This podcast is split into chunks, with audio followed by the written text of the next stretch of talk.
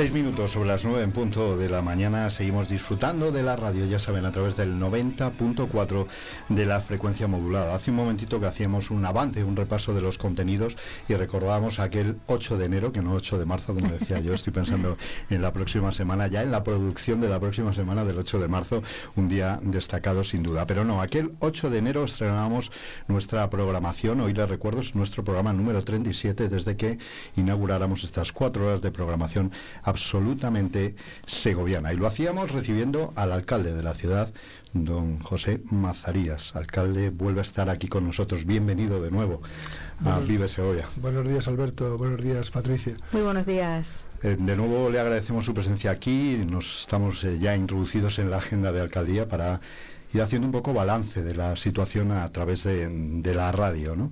En aquella ocasión teníamos que hablar mm, de la Navidad, decía yo, porque estábamos eh, eh, tan recientes la teníamos que, estábamos pendientes de, todo lo que se decía, de esas críticas que se vertían sobre la decisión que tomaba eh, el gobierno municipal de llevar la Navidad al Paseo del Salón. Bueno, Hoy tenemos que volver a hablar de ello. Ha pasado más de, más de un mes y tenemos que volver a hablar de ello. Pero lo primero que quería preguntarle por inmediatez es cómo estamos con los avisos eh, por nieve, por lluvias, por temporal en este momento en la ciudad. Ya saben que tenemos que hacer referencia siempre a los avisos de la EMET y del 112 y en este momento nos avisan de riesgo de nevadas por encima de los 1000 metros. Mm, parece que en Segovia esta vez también nos vamos a librar, aunque hace mucho frío y aunque es verdad que las temperaturas están bajo cero, que eso también hay que tener mucho cuidado por el riesgo de, de deslizamientos y de que haya eh, zonas de agua helada, pero en principio la nieve parece que vamos a verla por ahora en las cumbres. Y otro tema candente, desde luego, ayer se celebraba un minuto de silencio eh, convocado por el Ayuntamiento en la Plaza Mayor por las víctimas del pavoroso incendio de, Valencia. También se producía un minuto de silencio en el patio de columnas de, Diputación convocado por Diputación de Segovia. Tengo que preguntarle, porque hay cierta preocupación ahora en todas las ciudades, ¿no? Eh, por Segovia en concreto, en las capitales de provincia, echamos un vistazo a los edificios. Cuando pasa algo así, un alcalde o un equipo de gobierno se plantea volver a hacer más inspecciones, más de las que habitualmente ha de pasar un edificio, repasar cómo está el parque de edificios. Eh, ¿Se va a hacer algo? ¿Se tiene algún dato ya concreto? Un poco para tranquilizar ¿no? a los vecinos. Es verdad que cuando ocurre esto en otras ciudades, en otros lugares, esto o eventos que afecten de una forma trágica a la ciudadanía, siempre te planteas, estoy recordando ahora, por ejemplo, aquel suceso que hubo en una discoteca, en una sala de fiestas, y este caso ahora que, del que hablamos, ¿no?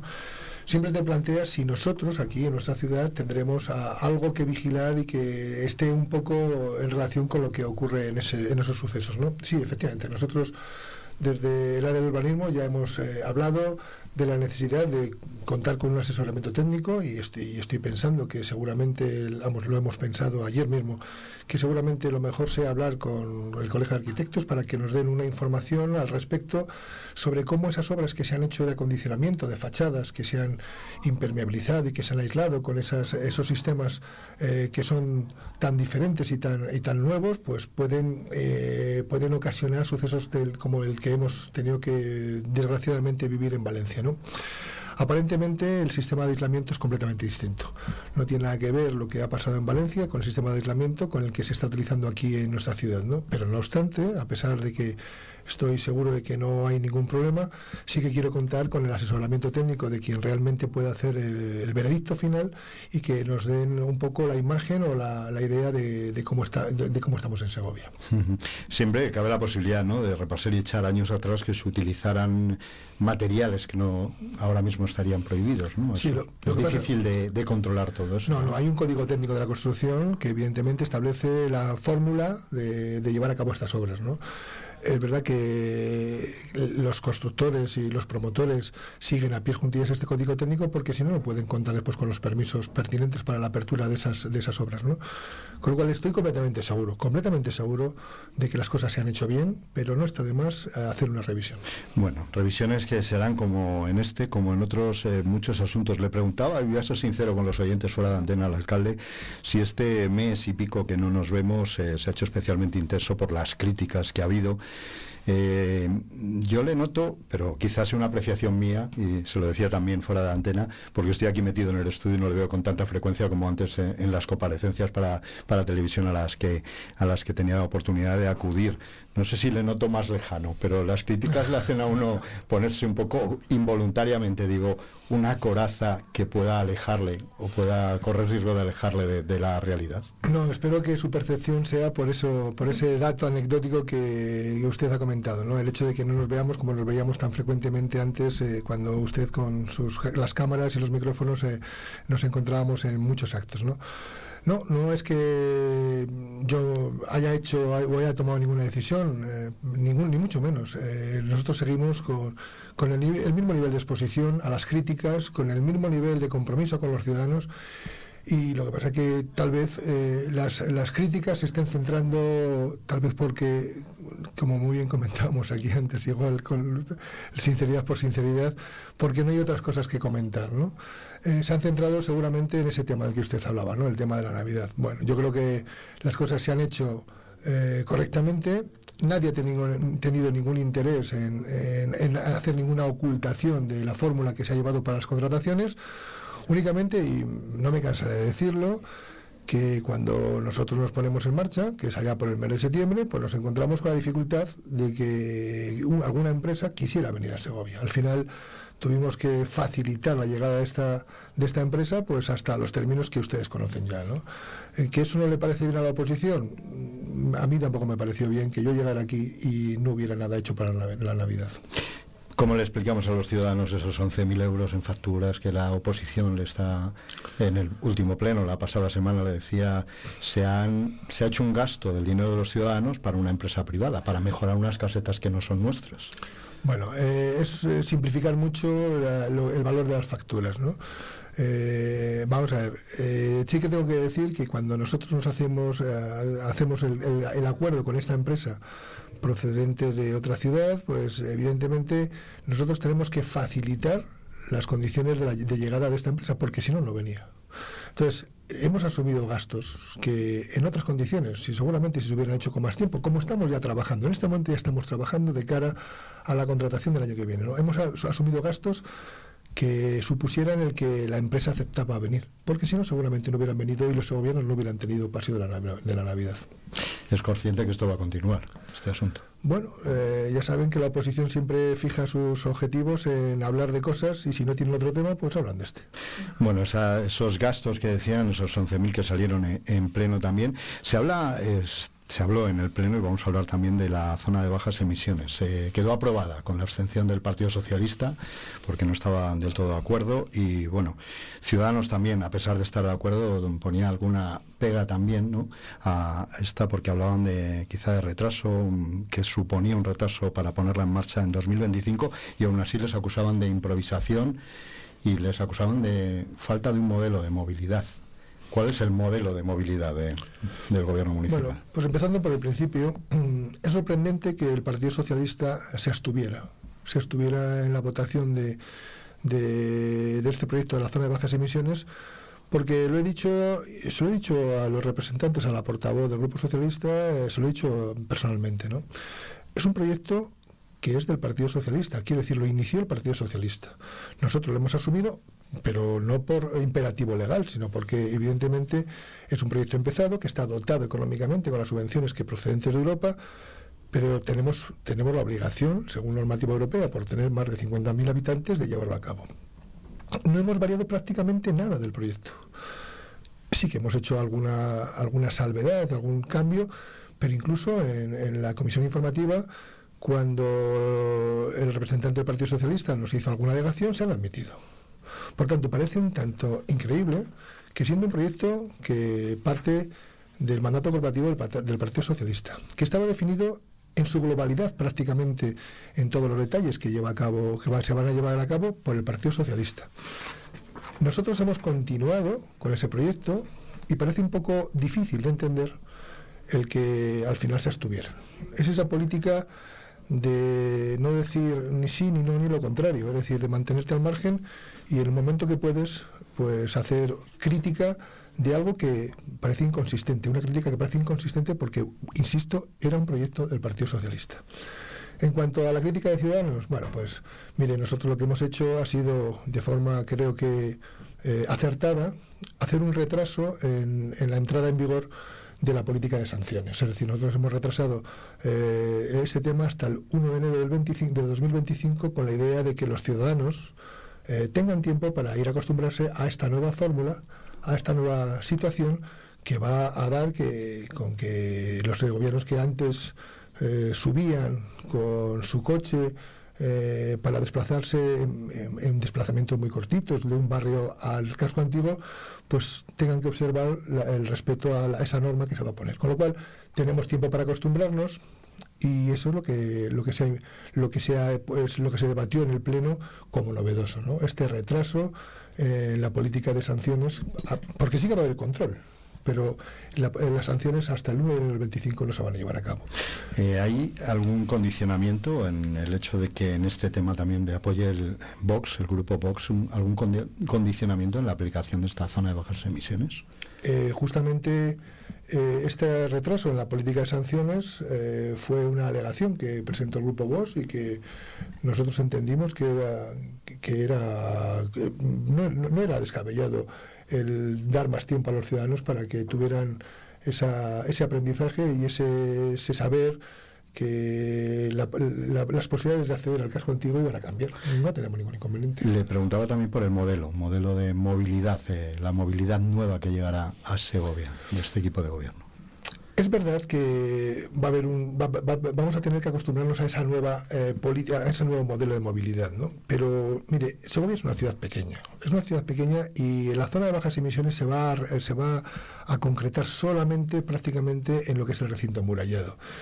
Eh, ya llevamos un tiempo, ya llevamos un tiempo en el que a los fines de semana, por ejemplo, aparecen esas señales que tratan de disuadir a, para que a, la, que la gente suba con sus coches particulares a, la Plaza Mayor o al recinto amurallado. ¿no?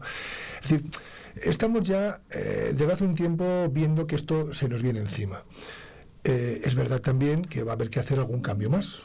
Haber un cambio más en el que ya lo dije y ya lo anuncié, ¿no? Tenemos que hacer mucho más sostenible, por ejemplo, nuestro transporte urbano.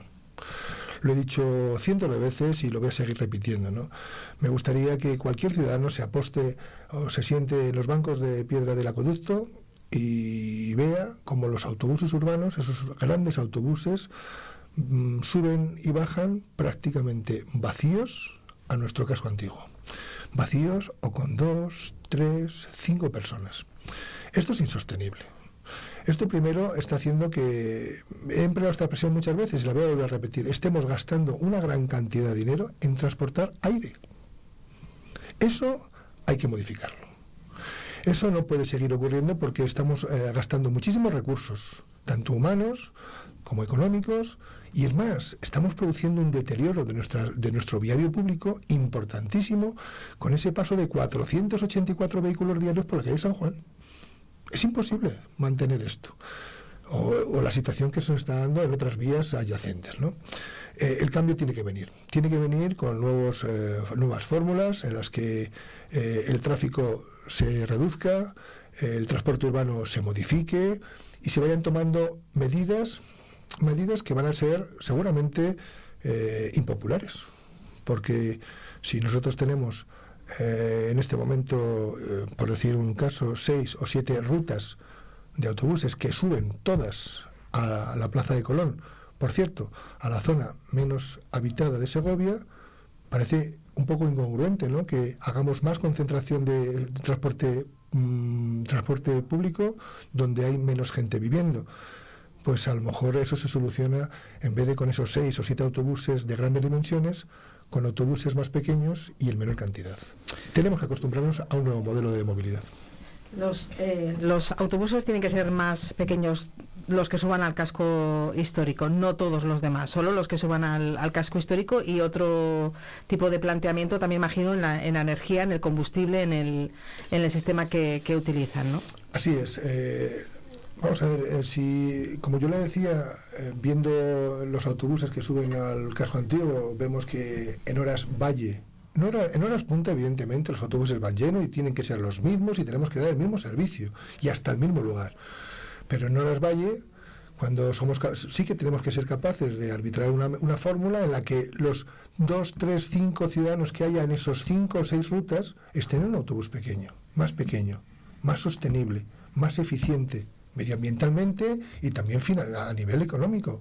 Con lo cual, somos perfectamente, es perfectamente compatible nuestro servicio de transporte urbano con que haya, como ya anuncié hace muchos años, y tenemos que seguir estudiando y tomando datos, autobuses, microbuses pequeños, medioambientalmente sostenibles, eléctricos o de hidrógeno o de lo que sea, en el que se concentran esas 20 25 personas que vienen en, 5 o 6 rutas y pasa un autobús por los 5 o 6 que hubieran subido por la calle San Juan. Creo que esto hay que seguir estudiándolo, hay que seguir eh, implementando fórmulas que hagan nuestro transporte igual de cómodo, pero mucho más sostenible. Yo sigo apuntándole para que nos dé explicaciones, porque a veces eh, los ciudadanos, siempre me pongo en el papel como ciudadano que soy, a pie de calle y, nos erigimos casi en intermediarios, ¿no? En esta oportunidad de hablar cara a cara con, el alcalde. Esos asuntos, y en relación precisamente con el transporte público, que, se ven reflejados en las noticias, en los periódicos, y que la gente a veces nos pregunta, oye, es que no acabo de entender. ¿Por qué? Por ejemplo, eh, el Grupo Popular y Vox rechazan una moción de Izquierda Unida y Seguridad en Marcha que pide eh, el abaratamiento de, los transportes públicos solicitando descuentos a la Junta de Castilla y León. Parece sencillo, yo lo resumo todo esto, ya sé que todo tiene muchas aristas, pero para que quienes nos escuchan lo entiendan, porque al final todo queda en el titular, ¿no? Sí, claro. Y, y, muchas veces nos quedamos en la superficie, en lo que es solamente la lectura del titular y no entendemos por qué. No, bueno, pues yo lo explico. Las competencias en materia de transporte urbano no son de la Junta de Castilla y León. Es verdad que la Junta de Castilla y León tiene competencias en transporte, pero es concretamente en el transporte interurbano. Y eso sí que las, evidentemente sí que estamos detrás de ellos porque estamos tratando, ya estamos negociando, de mejorar y, implementar nuevas medidas para el transporte entre la ciudad y los barrios incorporados o Madrona eh, o Ravenga. Sí que estamos tratando de hacer esa política y de eh, de buscar fórmulas de colaboración de la, de la Junta de Castellón, que sí que tiene esas competencias con el transporte interurbano. Interurbano se entiende entre barrios incorporados, entre la entidad local menor y la capital. Pero eh, lo que nosotros tenemos dentro de la ciudad, el, buscar eh, que la Junta de Castellón nos financie el transporte urbano, no es competencia suya. ¿Es competencia del Estado? Sí, y de hecho lo está haciendo está, ya saben ustedes que ese, ese abono del transporte urbano eh, viene de la mano del gobierno central, eh, en el que ellos arbitran la fórmula de reducción del 50%, pero nosotros, como ayuntamiento, tenemos que hacernos cargo de ese 20% del 50%. Es decir, si un billete vale un euro y el ciudadano solamente paga 50 céntimos, de esos 50 céntimos que se deducen, 30 los paga el Estado y 20 los paga el ayuntamiento. Con lo cual, es esa fórmula de buscar medidas que favorecen al ciudadano eh, hechas y promulgadas del gobierno central, pero que obliga a otras instituciones, como por ejemplo este ayuntamiento, a disponer de recursos económicos para llevar a cabo estas medidas que el gobierno de la nación eh, dice que pone para ayudar. Alcalde, seguimos, qué de asuntos, ¿eh?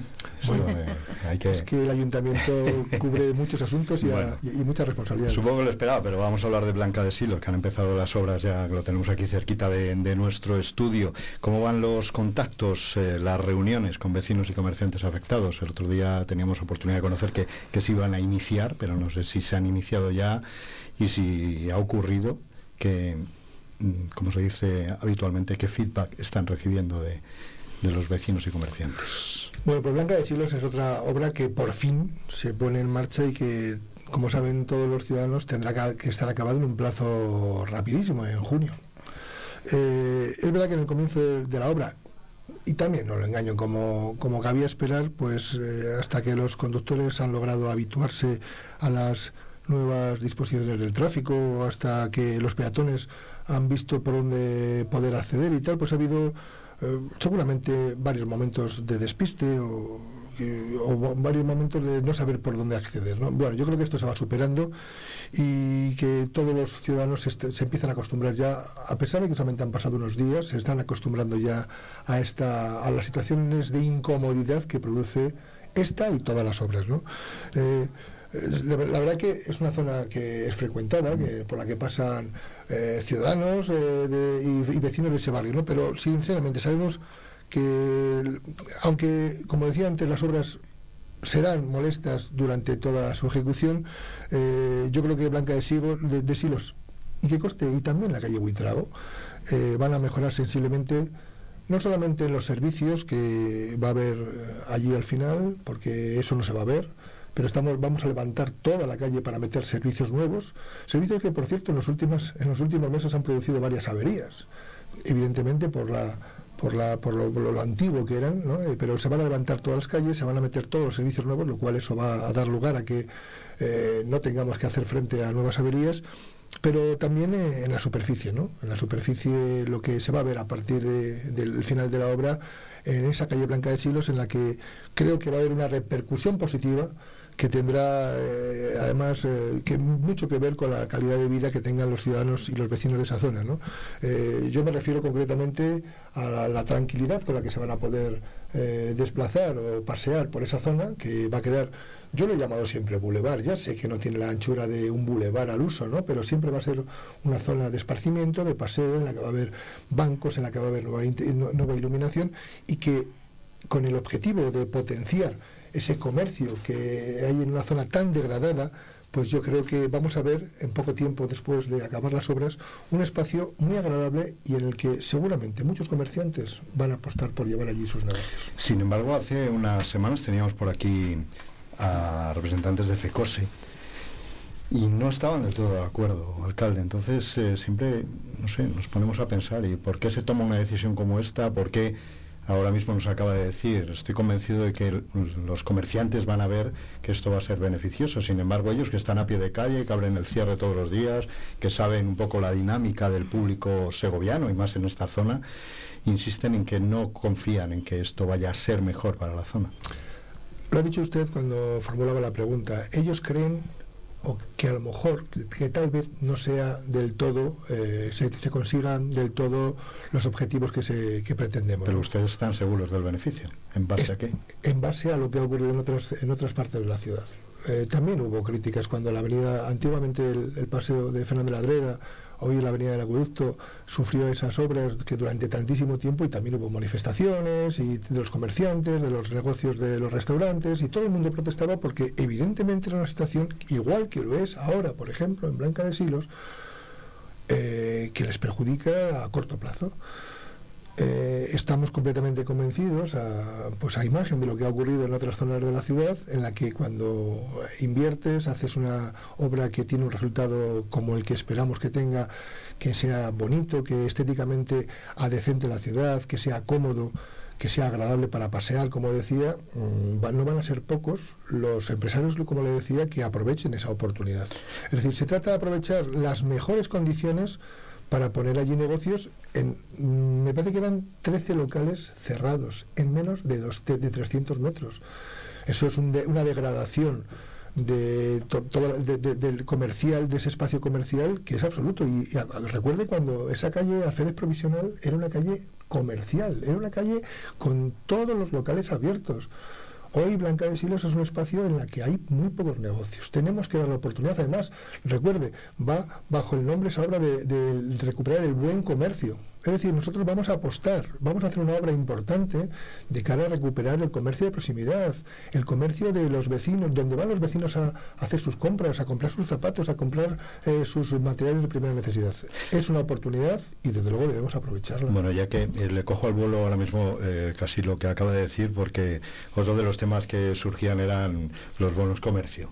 Eh, díganos si, si, los va a ver por fin o no los va a ver o se va a recuperar esa iniciativa, porque es verdad que desde FECOS insistían mucho que era una buena iniciativa y no sé por qué eh, ellos no sabían y decían, ¿por qué no se repite algo así? Sí, sí que lo saben, sí que lo saben porque se les ha explicado y yo creo que todo el mundo lo va a entender. Los bonos comercio nacieron como necesidad de afrontar una situación muy complicada en un momento dado. Me estoy refiriendo al momento de la crisis del COVID, en la que los negocios estuvieron cerrados y la gente no salía y evidentemente hubo que revitalizar de alguna forma eh, esa situación de parón, de parón que hubo durante ese tiempo. Eh, gracias a que gracias a que eh, la Junta de Castilla y León gracias a que la Junta de Castilla y León en su día sacó cifras importantes de ayuda a llevar a cabo estos bonos comercio, nosotros, eh, el Ayuntamiento de Segovia, tuvo la posibilidad de echar a andar eh, esta, esta fórmula que fue muy efectiva, fue fantástica, pero con unas cifras en las que el ayuntamiento mm, se dejó llevar por la subvención. Es decir, que gracias a la subvención de la Junta de León se pudieron llevar a cabo esta fórmula de, los bonos comercio. Es verdad que en la tercera edición de los bonos comercio eh, el ayuntamiento hizo, un esfuerzo, hizo un esfuerzo importante, evidentemente no con las mismas cifras de las otras dos ediciones, pero llevó a cabo una, otra edición de los bonos comercio, eh, no sin la oposición del servicio de intervención del ayuntamiento.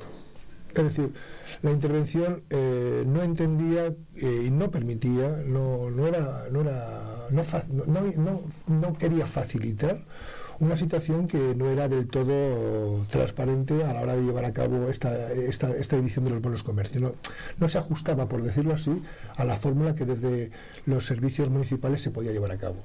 Con lo cual nosotros, siguiendo esa recomendación por parte de intervención, eh, decidimos en su día que no podía haber más ediciones de bonos comercio, primero por esa situación de incompatibilidad con los presupuestos municipales y segundo porque la situación ya no era la que había dado lugar a que se dieran estos bonos comercio con, el, con la crisis del COVID. Bueno, cuando tenga oportunidad en la Junta diga que saquen nuevas subvenciones, a ver si, a ver si lo conseguimos. Y, se tendrían que dar las mismas condiciones de entonces y esperemos, que, no, que, no, sea que no sea por, e, por ese motivo, desde luego. Vamos a hacer una pausa. Eh, Cogemos un poquito de, dejamos que... Estas radios comerciales es lo que tienen, que hay que hacer un poquito de caja, hacemos, cogemos un poquito de aire, echamos un trago de agua y seguimos hablando porque hay que seguir levantando calles y, hay que seguir hablando de obras. problema, seguimos aquí.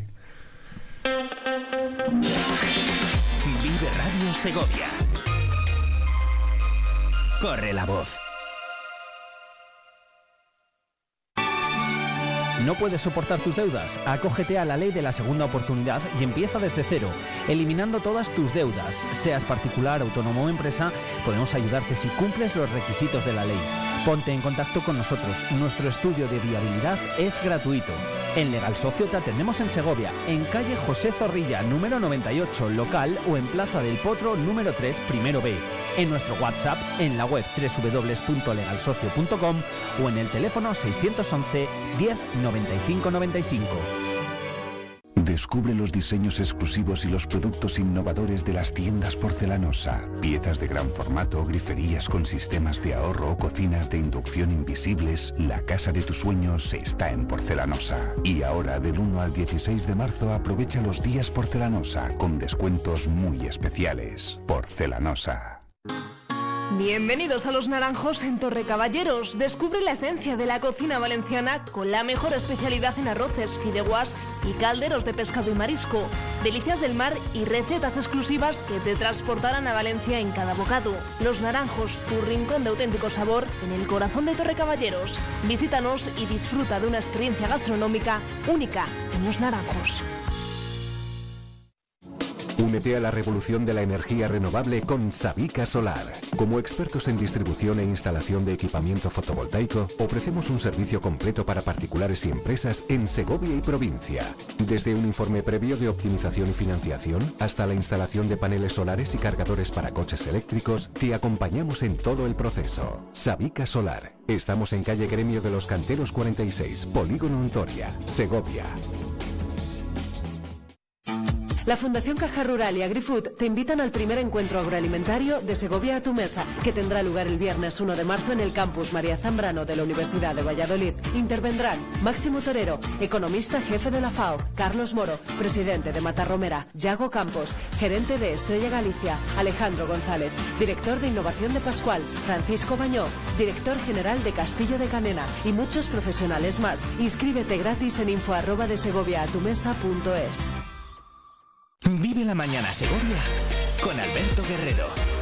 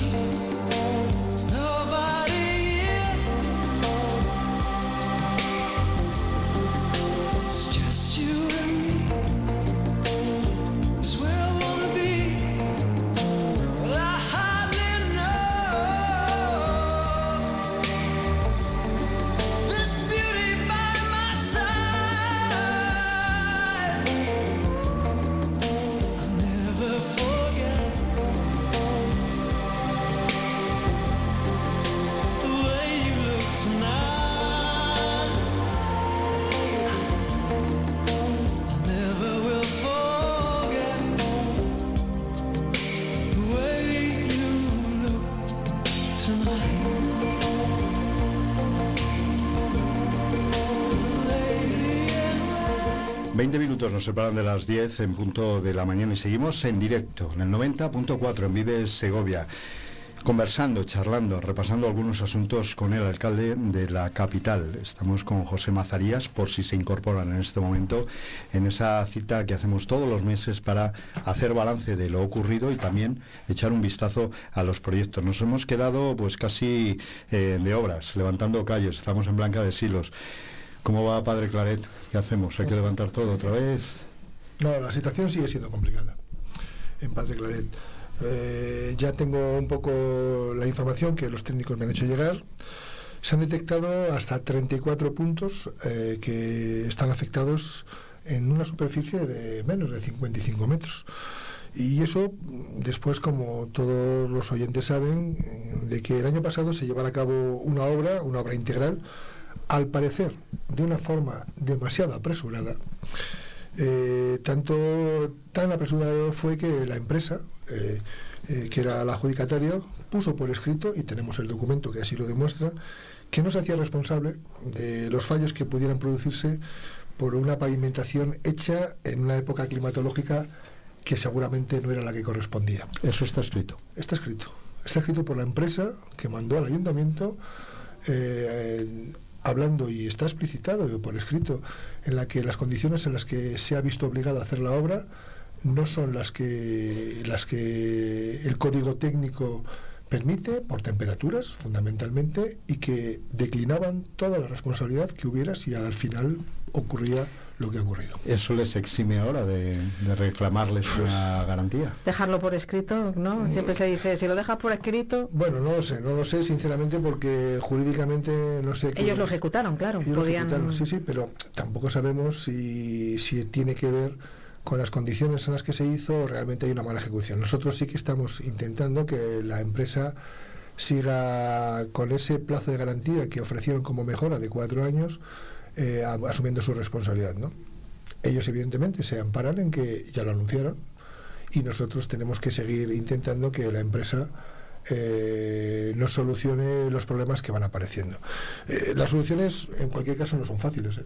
ya, lo, ya lo hemos visto y estamos estudiando ahora pues cómo se hizo originariamente al principio la obra y no de la calle, sino de todo el aparcamiento del que recordarán además que el ayuntamiento eh, acabó quedándose con la responsabilidad de mantener y reparar todas las deficiencias en superficie en una decisión que sinceramente eh, aún no comprendemos. Con lo cual, lo que era una responsabilidad de la empresa, no sé, nadie sabe cómo quedó asumida por el ayuntamiento y ahora que tenemos acceso a ese proyecto de mm, cómo se construyó, pues parece que no se había pensado en que esto fuera una, una vía que soportara el tráfico y el peso que ahora está soportando. Vamos a seguir Que con- se iba a dejar con tráfico más ligero. Efectivamente, se- en principio se hablaba de tráfico más ligero, menos tráfico e incluso en algunas eh, apreciaciones se hablaba de dejarla como vía peatonal. Y parece que el diseño sí lo parece, ¿no? Y Es parece, la idea que... y parece que el diseño eh, está pensado justamente para hacer eh, esta, para haber implementado esta fórmula eh, lo que era el tránsito de vehículos por esa, por esa vía. Si no haces las cosas para darles el uso que estás, que al final han tenido, pues nos pasa lo que nos está pasando. El problema a lo mejor era la falta de alternativas. ¿Por dónde llevabas el tráfico si no, no? Bueno, mm, no O- sé, pero si el, el problema es haber hecho un diseño para una fórmula que después no es la que has, la has llevado a cabo. Es decir, si has- tú querías rebajar eh, el peso de los vehículos que van a pasar por allí, había que haberlo limitado desde el primer día. Y a lo mejor no nos habríamos encontrado con estas 15 obras realizadas en Padre Claret. No sé, insisto, cómo he empezado, ¿no? Habrá solución. Difícil, pero habrá solución.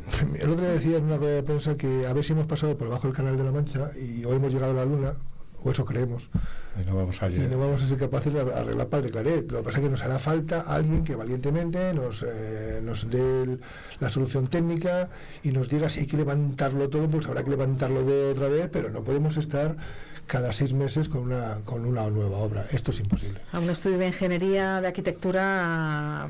Eh, Estamos Buscando- hablando, estamos hablando con, con, con Tecnología- con- claro, con técnicos que, que tienen que tienen que darnos un poco la solución. ¿no? Eh, la solución no no, vuelve- no, puede ser otra vez volver a levantar los adoquines y volverlos a poner. Está claro. Hay que eh, llevar a cabo otras soluciones, nuevas molestias para los ciudadanos, nuevas molestias para los comerciantes de la zona y nuevas molestias, eh, evidentemente, y más gasto económico. Dos apuntes más de obras. Mercado de los Huertos, ya han comenzado las obras. Esta es una de las herencias que el Partido Socialista también le dice a- al gobierno municipal, que no tienen en cuenta esas herencias, que esto ya estaba previsto cuando estaban ellos en alcaldía, ¿no? Y le reprochan un poco que, que no se, al, menos que se cite, ¿no? Que esto era un proyecto suyo. Mire, es- no es verdad. Yo todos los proyectos que hemos heredado lo digo. Lo digo, independientemente de que nosotros hayamos, hayamos puesto, puesto nuestra, nuestro matiz en los proyectos, ¿no? Pero este, el mercado de los huertos, el mercado de la albuera, eh, todos estos proyectos son proyectos que el anterior gobierno, el anterior, eh, en el anterior mandato corporativo, el Partido Socialista eh, pidió subvenciones y han llegado. Han llegado pero nosotros hemos tenido que hacer en ese sentido sí lo que ellos no hicieron. Y lo voy a explicar, eh, me explico. Cuando se pide un proyecto y tú tienes una subvención, como es el caso de 3 millones de euros para llevar a cabo el mercado de los huertos, el mercado de la albuera, los baños de la plaza y otras obras más, pues tú tienes que saber que esas obras vienen financiadas al 80%. El otro 20% de lo que cuestan estas obras las tiene que poner el ayuntamiento. Pues bien, nos hemos encontrado con que no había esa reserva de crédito. Es decir, si hubiera venido, si venía eh, la subvención de, de Europa, se hacían. y ya veríamos por dónde encontrábamos el dinero. Y si no, no se hacían. Porque no había dinero. Pero no había ni dinero ni había proyecto. Es decir, cuando nosotros nos hemos, hemos llegado y nos hemos encontrado con esa subvención concedida, hemos tenido que buscar primero la, la aportación del ayuntamiento de ese 20% y la realización de los proyectos, que no son baratos, se lo aseguro. Con lo cual, sí, hombre, sí, es un proyecto que empezó el gobierno socialista, pero ahora quien ha tenido que hacer frente a las dificultades de ese 20% de las obras y de los proyectos hemos sido nosotros gracias a, que yo creo que la- hay unos concejales al frente y unos técnicos maravillosos, estamos haciendo un trabajo en muchos, en, en muchos momentos muy difícil para llevar a cabo los proyectos, sobre todo por lo exiguo de los plazos. Los plazos son limitadísimos. Y estas dificultades de tener que hacer proyectos y tener que buscar el dinero, pues se nos han comido por una parte. Se acabará a tiempo, antes de junio, julio, ¿es? No lo dudes, son ocho meses. Ocho meses. Ocho meses y desde luego la obra tiene que estar eh, finalizada en ese plazo y la empresa no, en principio no parece no poner ninguna pega. Ocho meses nos ponemos en agosto Sí, y, sí. y estamos aún en plazo. Sí, bueno, las obras como ya se habían empezado, eh, no es una obra difícil, no es una obra difícil, pero es una obra que evidentemente pues hay que hacerla bien hecha y conforme al proyecto que se ha publicado, que yo creo que además va a ser una gran oportunidad para que comerciantes de Segovia tengan ahí ese espacio para que los vecinos tengan donde ir a comprar eh, su pescado, su carne, su pan, su todo lo que les hace falta, esas necesidades eh, urgentes que hay dentro de, del casco antiguo y que no había un referente donde, donde comprar. Tengo al diablillo esperando, pero no le voy a meter en capítulo de, de obras de momento. Vamos a, a las reformas. ¿Cómo va el CIDE? ¿Cómo va ese traslado previsto? También llega acusaciones desde Ciudadanos, desde la portavoz de Ciudadanos, eh, Noemí Otero. Dice que se gastan 750.000 euros en mantenimiento del CIDE, algo que no se gasta, por ejemplo, en los polígonos que están necesitando mucha reforma, mucha ayuda. Bueno, mire, el populismo llega a términos insospechados, ¿no? No, no sé por qué estamos hablando de y estamos comparando eh, cifras de lo que vale el mantenimiento del CIDE con lo que se invierte en los polígonos industriales. Nosotros, de luego, estamos invirtiendo en polígonos industriales, pero es que además el CIDE vale mantenerlo 750.000 euros al año. Y si lo tenemos cerrado, vamos a perder un edificio que ha valido más de 30 millones de euros al erario público entre lo que el dinero del gobierno central y del gobierno, del gobierno municipal. Entonces entenderán ustedes que lo que tenemos que hacer es rentabilizar ese espacio. ¿Cómo? Pues mire, por de pronto concentrando allí los funcionarios que están disperso- di- dispersos y desperdigados por toda la ciudad. Y estoy hablando de los funcionarios que hay eh, cerca de las piscinas municipales, eh, de los de obras y los de urbanismo. Estoy hablando de los funcionarios que hay en el barrio de la Albuera en empleo e innovación. Estoy hablando de los funcionarios que hay en donde en la, la estación de autobuses, los de, tra- los de tráfico. Estoy hablando de los funcionarios que hay en servicios sociales en Marqués del Arco. Y estoy hablando de funcionarios, unos treinta y tantos funcionarios, lo quiero dejar bien claro, unos treinta y tantos funcionarios que no tienen atención al público en la casa consistorial y que se irán al edificio del CIDE. A eso se va a limitar, porque está bien que lo expliquemos, porque Claro, claro. es lo que yo decía antes, a veces Claro. se quedan los titulares Claro. pero- y hablamos de, se va a vaciar el centro, Claro, no va a haber actividad. Mire, nosotros solamente vamos a, tras- a trasladar al CIDE aquellos funcionarios que no tienen atención al público y que se concretan en esos que les he dicho, que están desperdigados por la ciudad y solo unos 30 funcionarios de la casa consistorial.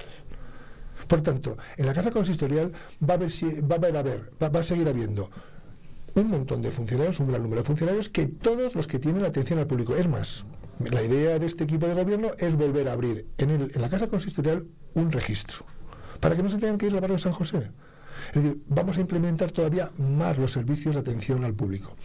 ¿Eso qué quiere decir? Que esas informaciones que se han trasladado, de que son 200 funcionarios los que se van a, van a abandonar el recinto amurallado, es mentira. No es verdad, no se atiene a la verdad. Sí, treinta y tantos, sí, es verdad, 32 me parece que eran, van a salir a consistorial, pero no son 200.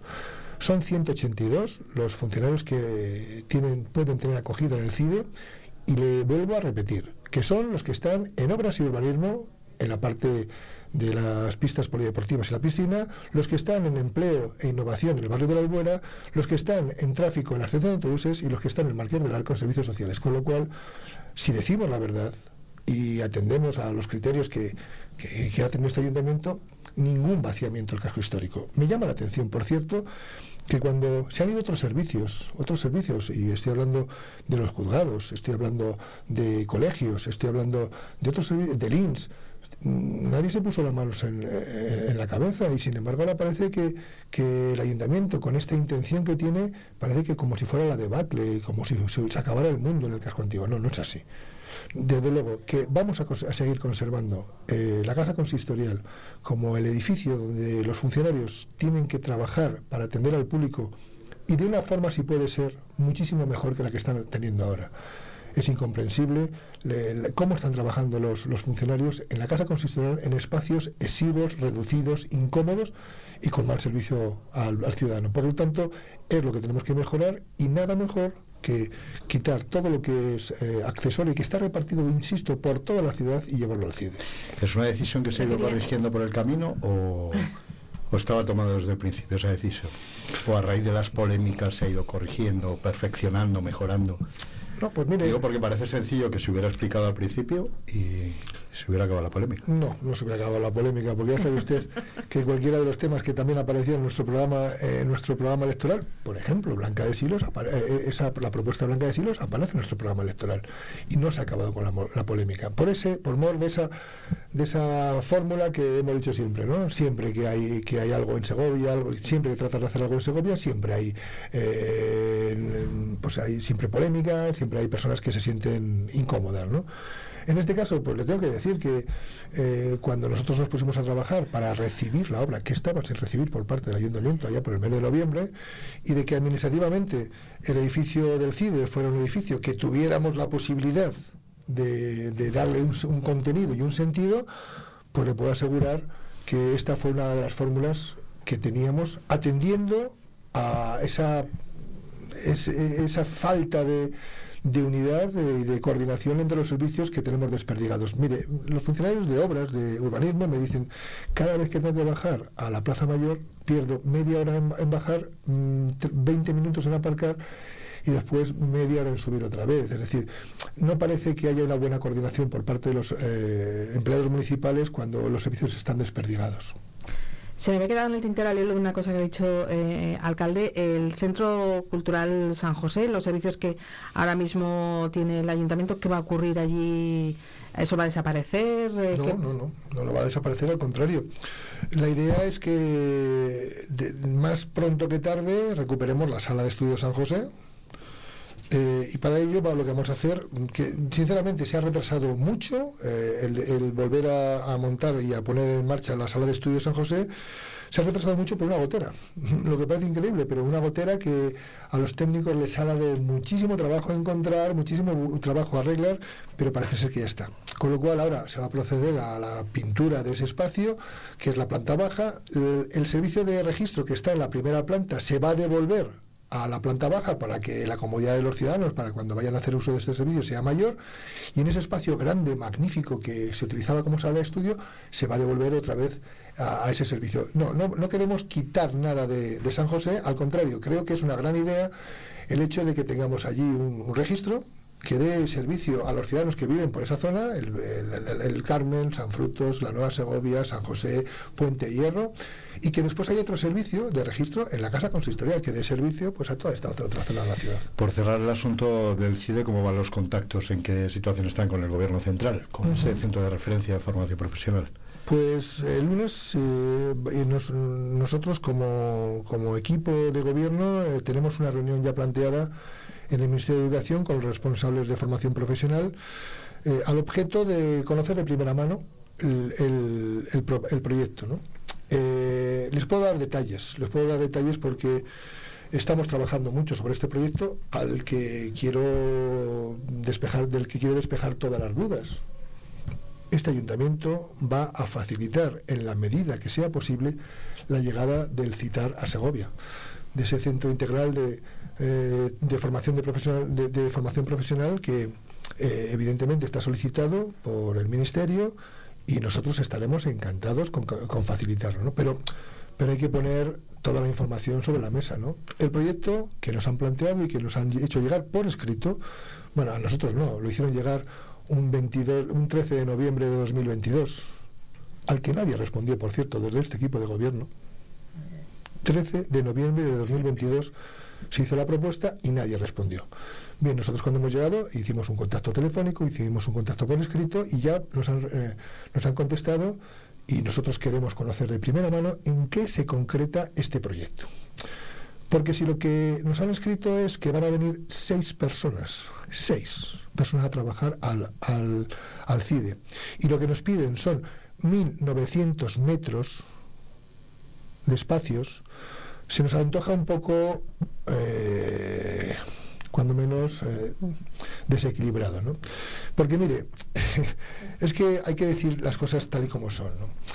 Eh, en, esa en, ese eh, en esa solicitud que hace el Ministerio, habla de que el CIDE tiene 8.500 metros construidos.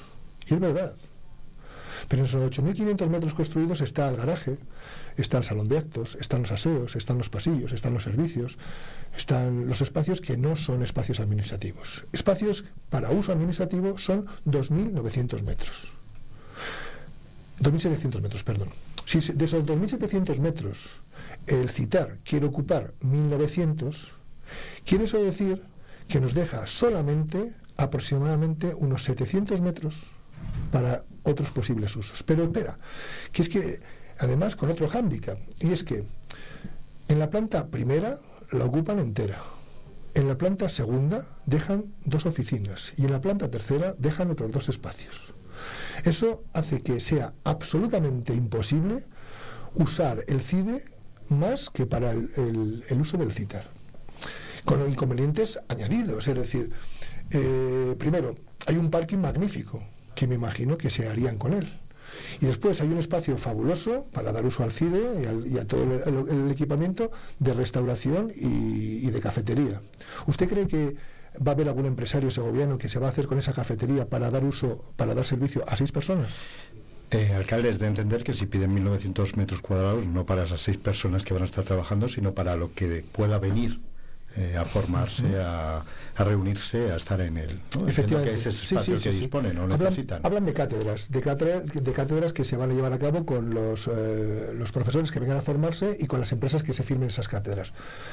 Eh, hablan de mil personas al año que vendrán a formarse en Segovia. Reparta usted las mil personas al año entre las semanas que tiene un curso escolar. Me salen a 20 personas por semana. Si yo tengo que darle seis cátedras, seis espacios y seis, eh, y seis despachos para 20 personas al... ¿Pero que se van a celebrar todas las cátedras a la vez? ¿Van a estar los 20 en una cátedra o van a estar cada tres o cuatro en una cátedra? No me parece que esté bien dimensionado. Entonces, por eso quiero conocer el proyecto y sobre todo ya quiero apuntarlo aquí. Si el, CIDE vale 750.000 euros eh, eh, mantenerlo, quiero saber qué parte qué parte van a tener eh, de participación en los gastos eh, el citar. Porque sí que es verdad que ellos hablaron de dos millones y medio que iban a estar presupuestados en los presupuestos generales del Estado, que yo no he visto en ningún sitio, pero esos dos millones y medio, ¿qué son? ¿Para pagar el alquiler, para pagar el uso, o son para pagar el traslado de los profesores, para pagar la, la nómina de los funcionarios? ¿Para qué son? Es lo que quiero conocer. Lo que quiero es que tengan en definitiva, entenderán, y quiero transmitirlo desde estos micrófonos, que ese proyecto al que pondré alfombra roja, tenga retorno para Segovia. Porque si el proyecto se ha elegido el CIDE, porque está muy cerca de la estación del AVE, y lo que van a hacer es ir y venir a través del AVE, el beneficiario va a ser Renfe, no Segovia. En esos términos se va a desarrollar entonces el encuentro del próximo lunes. Bueno, no, yo en principio lo que quiero saber es cuáles seis eh, trabajadores en casi 2.000 metros. 2.000 metros. E, insisto, el CIDE no tiene ocho- 8.500 metros, eh, como se ha dicho. El CIDE tiene 2.700 metros eh, usa- para usar. Bueno, he dejado como anécdota el diablillo para el final. Eh, ¿Se pretendía mover o no se pretendía mover, alcalde? Permítame que se lo pregunte así, porque se ha hablado mucho de que el gobierno municipal quería casi arrancarlo de, de aquel lugar para trasladarlo a la Plaza Díaz Sanz. Hemos hablado en estos días con...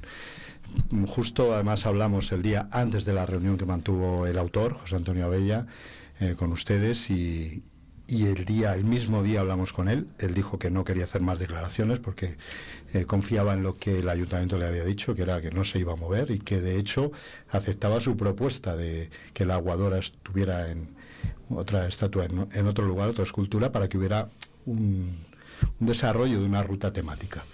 Es así, se ha cambiado de opinión, porque bueno, van y vienen las cosas y nos va quedando todo un poco en el aire. Bueno, lo primero que quiero decir es lo mismo que he transmitido estos días cuando sus compañeros me preguntaban sobre el tema. ¿eh? Mire, no es un tema que me preocupe en este momento, ni tenemos cosas muchísimo más importantes en Segovia que andar hablando de si el diablillo sí, de si el diablillo no, si le desmontamos, si le bajamos, si hacemos cosas. Lo he dejado para el final. Como Sí, sí, no, no, y, y se, y se lo agradezco, y se lo agradezco además para que podamos hablar con toda la tranquilidad del mundo y toda la transparencia sobre este tema, ¿no? Mire, eh, el tema de, por, cierto, la polémica no la he sacado yo, ¿eh? la polémica la han sacado otras personas que se han, que, que- que han interpretado además erróneamente los presupuestos, porque sí que es verdad que hay 15.000 euros 15.000 euros eh, consignados, pero es para, ya saben ustedes, para esa figura de la aguadora que este equipo de gobierno tiene intención de construir y de poner en las calles de Segovia para dotar de nuevo de un nuevo recorrido turístico que ya, lo daríamos a llamar el, el eje la leyenda del acueducto, en la que en el que aparezca la aguadora, en el que aparezca información, te dirija al diablillo, esté donde esté, y después te remita, pues por ejemplo, por la calle eh, eh, la calle que baja desde el Díaz Sanz hasta el acueducto, ¿no? Eh, Teodosio Hernández, que no me salía el nombre. Eh, que va- que- es decir, que se complete un recorrido, ¿no? Eh, ¿Se va a mover el diablillo? Pues mire, pues si hay que moverlo, pues y hablaremos con el autor y lo moveremos, que es lo que hemos hecho ya. Es lo que hemos hecho ya, interpretando que queremos hacer esa ruta y que no queremos correr los riesgos que a nadie se le escapan. Tiene eh, la figura del diablillo en la posición en la que está. Todos hemos visto a gente subiéndose al Petril.